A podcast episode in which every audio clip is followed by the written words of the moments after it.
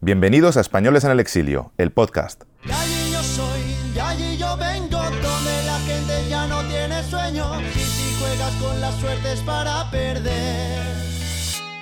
Me llamo Rubén Hornillo y soy el director del documental y os acompañaré también en la versión podcast de este proyecto. En este espacio vamos a escuchar la versión sin editar de todas las entrevistas que conforman el documental. Bueno, quitaré pausas incómodas, que alguna hay, y cosas de ese tipo para no aburrir, pero vamos, va a estar todo lo que no entró en el documental. Esto es como el cerdo, se aprovecha todo. Comenzamos. Para mí, hoy todo me invita a salir de aquí.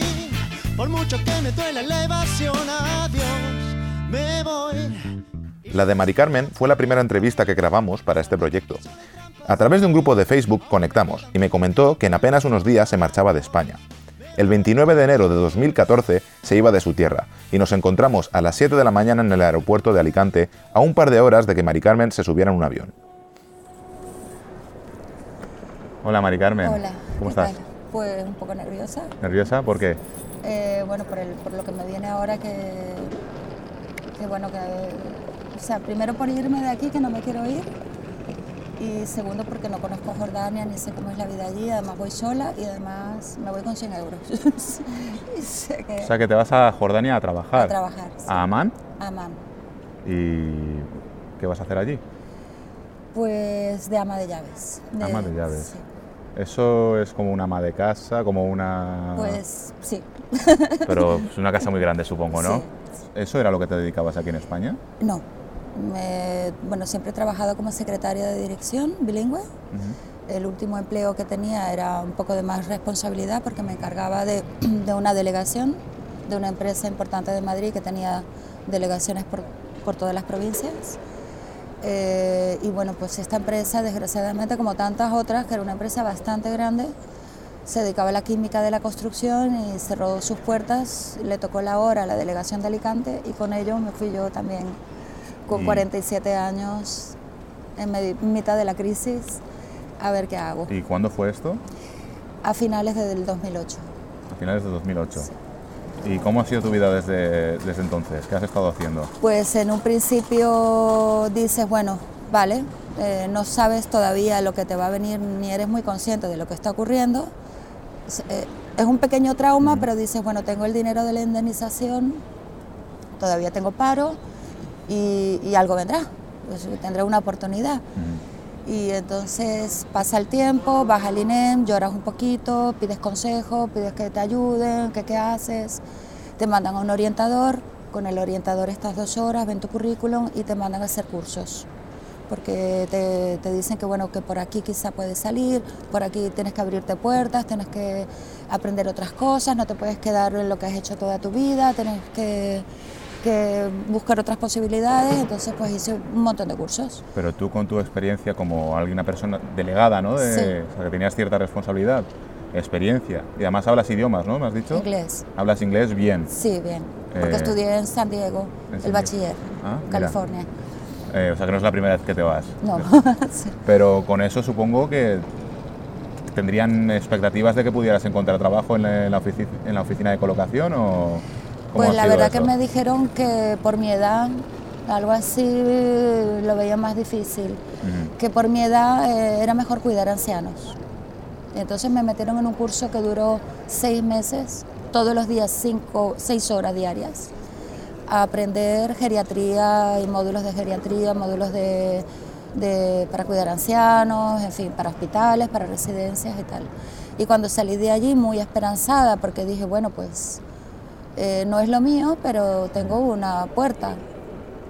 Me fui a todas las residencias habidas y para ver, hospitales y demás, y me dijeron, es que aquí buscamos gente con experiencia.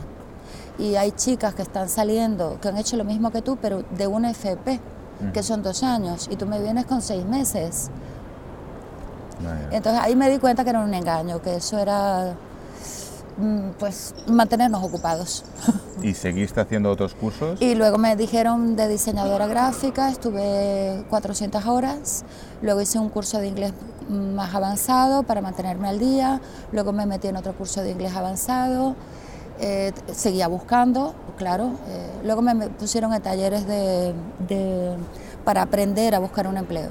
El, Mac, el, el, taller más pequeño que he hecho duró 15 días, que eran 3 horas diarias durante 15 días, para enseñarte a buscar empleo.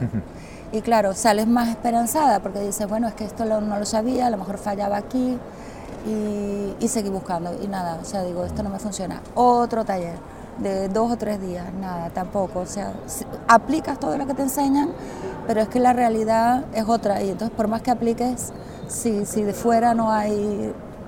no- Entonces, todos estos cursos que llevas casi cinco años Sí, haciendo cursos, no te han conseguido ningún trabajo no. relacionados con esos cursos. Con esos cursos ninguno. Entonces yo me hice un curso de nutrición y dietética que me pagué yo y me hice un curso de coaching, de, de- de life coach, que también me pagué yo, que me costó casi 2.000 euros. Eh, pero al principio pues dije, bueno, pues por aquí esto me puede ayudar porque con toda la experiencia que tengo, el coach en las, en las empresas puede servir ahora. Bueno, eh, tampoco he conseguido nada de, de- en serio sobre, sobre coach. Eh, y entonces el de nutrición y dietética me ha servido para ser cocinera, que tu- estuve cocinando durante dos años, tres veces a la semana. Me pagaban 8 euros la hora y ganaba 200 euros al mes. Pero que, claro, decía, bueno, vale, tengo algo, Pero pero, y- no puedo vivir así. ¿Y tenías contrato por lo menos? No, ¿Cotizabas? Nada, nada. O Cero. sea, llevas desde 2008, finales de 2008 sin cotizar nada. sin cotizar nada. Y claro, eso de vez en cuando te viene a la mente y dices, Dios mío, ¿qué futuro me espera? Porque cada día que pasa soy más mayor. Con lo cual, si antes por mayor no me daban, ahora menos. Claro, claro. Y, y- y luego la crisis sigue estando ahí y luego entonces dices, no sé qué, no sé, no sé qué voy a hacer, o sea, no sé qué... Y, y bueno, pues eh, limpiando, planchando, cocina, eh, yendo a hospitales por las noches a cuidar enfermos, eso sí, pero siempre cosas puntuales. Incluso lo de ir a los hospitales en negro. Sí, ¿Y eso quién te lo quién te contrataba? Las familias. Ah, La bueno, y familia, a través vale. de agencias de colocación. Y las agencias de colocación tampoco están bien en negro.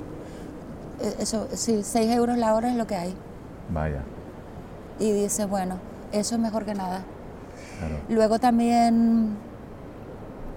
eh, ¿Cómo, sal- cómo has podido mantener tus gastos diarios? Es decir, eh, Pues estarías supongo que pagando o un alquiler una hipoteca, tienes No, hijos, ¿no? Sí, bueno, eh, la suerte es que mi hijo mayor está trabajando Ujú.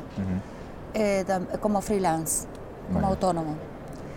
Eh, y luego tengo otro hijo que va a la universidad. Luego, bu- bueno, yo perdí mi casa en todo este barullo y uh, gracias a unos amigos que me acogieron y me dejaron vivir en una casa de campo que tenían cerrada y, y a cambio de que mantuviera el jardín, mantuviera la casa, la cuidara y tal, me nos han dejado vivir ahí. Gracias a eso, eso es un gran apoyo porque todavía hay gente solidaria y buena en este mundo y eso me ha ayudado, pues, lo poquito que iba consiguiendo por ahí, pues, para comer. Y, Entonces, ¿Y tu hijo ha terminado- está en la universidad todavía? sí, le quedaba un año, pero he pedido ayudas a la universidad y no me dan más aplazamiento y he tenido que sacarlo ahora, ahora, a mitad de curso. ¿Y la beca no, no le han dado beca? No le han dado beca. ¿Nunca le eh, habían dado beca? Le dieron el primer año nada más, pero luego ya no le han dado más. Le hemos pedido para transporte, hemos eh, em, entregado un montón de documentación a la universidad para decirle, mire, es que quiero dar soporte a, mi situación, que no es... Y no, porque no sé qué, no sé cuánto. ¿Y cuánto le quedaba de universidad? Un año, Un- o sea, este era su último año, el próximo. el próximo. Este es el tercero. Y entonces el plan es que pararlo y cuando volváis a poder permitiroslo, que se vuelva a matricular. Efectivamente, ese es su sueño. Claro. Eh, Pero mientras qué, mientras qué hace. Pues mientras tanto, al día siguiente dije, ah, sí, pues vamos a, a enfilar las listas del paro contigo. Nos vamos al paro y te registras. Ajá. Y, y a ver si te sale algo por ahí. Mientras tanto, pues él sigue buscando, pero manda currículum, manda currículum y no, no, es que no contestan. Es que ni siquiera tienes la oportunidad de una entrevista que te puedas vender y te puedas defender un poco. Ujú. Ya. No, no tienes muchas posibilidades. Bueno, ¿y cómo, cómo consigues este...? Porque te vas con un contrato a Sí. Jordania. Sí. ¿Y ese contrato de- te cotizará de alguna manera? En Inglaterra. En Inglaterra, bueno. ¿Y cómo has conseguido ese trabajo en Jordania? Pues buscando, dije, bueno, ya me vino una luz y dije, bueno, pues si en España no, no me tocará más remedio que buscar en otro país. Ujú. Y dije, ¿en cuál? Eh, pensé Venezuela, pero la situación política me daba un poco, un poco de miedo porque... Y pensé en Venezuela porque ya vivía allí. Estados Unidos es muy lejos. Ujú. Y dije, bueno, pues Inglaterra que está a dos horas y media y cualquier cosa me vengo en un plis plus. Y hablo inglés. Y entonces me puse en contacto con muchas agencias de allí, mandé mi currículum y dije, bueno, de secretaria de dirección o personal assistant va a ser imposible porque allí el inglés es... Ujú. No me veo preparada, así que de limpiadora. Y así fue. Y entonces me, en este verano pasado me enviaron a Escocia durante tres meses y me- es que el contrato era para el verano, luego me volví y ahora me han ofrecido esta posibilidad y, y es que sin pensármelo porque situación era un poco desesperada. desesperada. Sí, porque ya el seguro del coche se me venció ahora en diciembre. Digo, ¿cómo pago yo 300 euros de seguro? Y es imposible, es que no llega porque ¿Y ah, cuánto tiempo te vas a Jordania? seis meses. Seis meses. Y después de esos seis meses, eh, La situación es que yo soy, yo, yo venía con la esperanza, digo, pues aprendo árabe, aprendo francés allí mientras tanto en mis ratos libres y ya vengo con un segundo idioma y a lo mejor aquí me cogen y no me tengo que ir. Esa era mi, mi, mi esperanza, ¿no? Mi hijo me dice que bueno, O sea, que dice, tú- bueno, si quieres... ¿tú, tú crees que tienes posibilidades de que te vuelvan a, contra- de que te vuelvan a contratar en España? Todavía, todavía pienso que, que sí, porque. Bueno, por- porque yo no quiero vivir fuera de aquí. Mi familia está aquí, mi, tierra está aquí. La luz de aquí mm, la voy a echar mucho de menos. Bueno, sabes que hay un eh, en internet, en las redes sociales, un grupo que se llama Juventud sin Futuro sacó un eslogan que dice: No nos vamos, nos echan. Ah, sí, Eh, no lo sabía. ¿No lo sabías? No. Pues es uno de los, un poco de los gritos de batalla de, Sí. de esta juventud, aunque ya no son solo los jóvenes los que se tienen que ir. Sí. ¿Te sientes identificada con ese eslogan, no nos vamos, nos echan? Pues la verdad es que sí, porque yo no me quiero ir. Pero dices, es que, ¿qué hago? ¿Y qué, qué, qué es lo que te está echando? Eh, ¿Crees que es la situación eh, política, la situación económica? ¿Qué es exactamente? Pues la verdad que me gustaría saberlo eh, a ciencia cierta, pero me- es que mm, yo- una mezcla de todo eh, y luego que, que, que la sociedad ya me ve, me ve vieja, sinceramente, te lo digo, porque me ven la edad y dicen, uff, muy mayor. Y entonces has dicho que no hablas árabe. No, ¿Y en- en- vas a tener problema con el idioma en tu trabajo al día a día o vas No, a trabajar para alguien que habla inglés? hablan inglés, los, bueno, la gente que va a estar por encima de mí Ujú. hablan inglés. Luego ya he contactado con un grupo de españoles en Jordania en Facebook Ujú. que me han ayudado muchísimo. He contactado con el Instituto Cervantes que está en Amán para ver el árabe y tal. Me han dicho que el árabe lo voy a aprender muy rápido, a la- hablarlo, Ujú. a escribirlo que ni se me ocurra. Vaya. Así que he dicho, bueno, pues me pondré a estudiar francés. Y entonces ya vendré más preparada. Y dije, a lo mejor como secretaria bilingüe de francés e inglés, quién sabe. ¿Y qué, Porque hacer todo esto para venir aquí otra vez y estar ganando 6 euros la hora. Y un día sí y un día no, y un día sí y un día no, eso sí es tremendo. Con lo que Si vas, no, me volveré.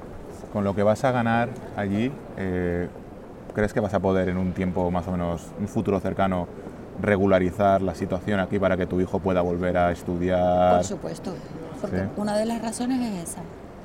Digo, bueno, pues si aquí la universidad no me ayuda, el gobierno no me ayuda, y de la Cruz Roja tampoco me ayuda, solo me dijeron que me apuntaron una lista para darme alimentos gratuitos, que estoy apuntada, dije, pues este trabajo me da la solución, porque me vengo con un dinero ahorrado y por lo menos él ya puede terminar su carrera y ya tiene algo, Ujú. ya tiene un pasaporte más importante Claro. para seguir. Entonces esta es, como que dice, la tercera vez que migras, ¿no? Migraste primero a Venezuela cuando eras muy joven, Con mis padres, con tus ahí padres. me llevaron. Te ¿Estuviste cuántos años allí? 15, Y Caracas.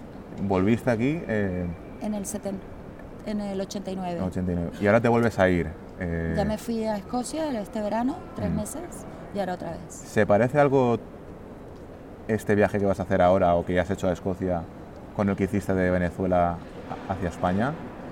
Eh, No. No se- no tiene nada que para ver. nada, para nada, no. Mis padres tenían una tienda en Benidorm, Mm. de, de- pero de años. Y hicieron un viaje con mis tíos a Venezuela, a Caracas, de estos de, Mm. de una semana. Se enamoraron del país y vendieron todo y se fueron, pero se fueron pues, porque se enamoraron del país y dijeron, bueno, Claro, nos encanta. Eso es lo que la ministra llamaría eh, espíritu aventurero, ¿no? Lo que, Sí. lo que ella dice que es espíritu aventurero, pero eso no tiene nada que ver con tu situación ahora. No, yo de aventuras no tengo ganas. Bastante tengo ya. Hombre, sí, es una experiencia, está claro. Es un país muy interesante de conocer. Pero sinceramente, si, a- si- fíjate tú, que teniendo ya este contrato, una semana, hace una semana, eh, me ofrecieron, bueno, me ofrecieron, no, me, una agencia de colocación me ofreció una oferta de secretaria para un despacho de abogados muy conocido en Alicante, que buscaban secretaria inglés español eh, bilingüe. Y yo me presenté mm, fui escogida entre las cuatro candidatas hice la entrevista teniendo ya este me pagaban 700 euros brutos y dije me, ojalá me lo den y no me lo dieron. No me- bueno no me lo dieron. Está claro que estoy aquí. Vale. Eh, ¿Y, y tu- tus hijos qué piensan de, de que te vayas? Eh, mi hijo pequeño dice que está encantado porque no va a sufrir más, porque va a tener cierta tranquilidad durante seis meses. Ujú. Eso es lo que me dice y que eso siempre puede ser bueno para mí, independientemente de que, del trabajo que sea, que ¿Y qué es, qué es lo que te da más, vamos a, llamarlo miedo, o que te, que te crea más incertidumbre a la hora de irte a un país como Jordania? eh, bueno, que ocurra una guerrilla de repente porque está rodeado de, de- de crisis políticas. Y claro, está ahí en el medio, yo he intentado averiguar a ver cómo está la situación, todo el mundo me ha dicho que la gente es muy pacífica, que allí esto no está ocurriendo, pero siempre tienes un poquito de, de que de repente surge una chispa mientras estás tú ahí, ¿no? Eh, ese es el... Y bueno, y, Y, la... y que no me traten bien en el, en el empleo. Ajá. Porque como no me traten bien, tan solita que estoy allí y sin dinero, digo, Dios, ¿cómo me vuelvo, no? Claro. Ya, eso, que por favor sea gente maravillosa. ¿Y tienes eh, miedo a no poder adaptarte a una cultura islámica donde la mujer tiene un rol bastante distinto al de la cultura occidental o crees que te vas a adaptar bien? Me voy a adaptar de maravilla. De maravilla. Eso no te preocupa. sí. ¿Y qué es lo que más... eh, Es que no tengo más remedio. ya. Entonces yo, mi hijo ya me ha hecho un lavado cerebral. tienes que aguantar, tienes que aguantar, tienes que aguantar, a- a- adaptarte, tú di que sí, tú no sé qué, cuidado, no sé qué, a infórmate. Claro, porque ya que hago este esfuerzo, digamos, emocional y de tensión y de irme, de dejar a mi hijo aquí solo con 50 euros y yo me- irme con 100. O sea, no, me la- no, no puedo estar jugando, vamos, tengo que ser madura y responsable y decir, bueno, seguir las normas de allí. Bueno, pues creo que tienes que coger un avión, ¿no? Sí, No queremos que lo pierdas porque nos, gracias por darnos esta, qué nervios. esta Estoy a entrevista punto de llorar, pero no quiero llorar. y que tengas mucha suerte, que te vaya todo muy bien. Gracias. Yo creo que te irá bien ojalá. y que ojalá que puedas, eh, bueno, que te salgan bien las cosas aquí. Bueno, pues nada. Muchas gracias. Gracias. Esta entrevista fue muy reveladora porque me abrió los ojos a una realidad que los medios ignoraban. En 2014 ya no estábamos hablando solo de una generación joven que se había quedado sin oportunidades en España. El drama del paro generalizado y la emigración ya se había convertido en un fenómeno intergeneracional. Decidí abrir el documental con esta entrevista justamente por eso, para dejar claro que nosotros, por lo menos, no nos olvidaríamos de tantos españoles que habían emigrado con más de 40 años, en muchos casos dejando a sus hijos en España. ¿Y qué pasó con Mari Carmen? Bueno, Pues de alguna manera su esperanza se cumplió. La volvieron a contratar en España, pero no fue fácil. En 2015, Mari Carmen regresó de Jordania. Al cabo de unos meses se volvió a marchar, esta vez a Londres. A los ocho meses regresó a Alicante, donde estuvo limpiando casas por horas hasta que por fin la contrataron de comercial en mayo de 2017. Por cierto, tengo que corregir algo que dije en la entrevista. Lo del espíritu aventurero no lo dijo la ministra Fátima Báñez, sino que lo dijo Marina del Corral, secretaria general de Inmigración y Emigración. Vuelvo a cometer este error en otra entrevista más adelante en la que la propia entrevistada me corrige. Como veis, todo esto ha sido un work in progress en el que hemos ido aprendiendo según avanzábamos. Con esto me despido hasta la próxima semana. ¡Un saludo! Españoles en el exilio, el podcast ha sido producido por Rubén Hornillo para Yo Creo Content.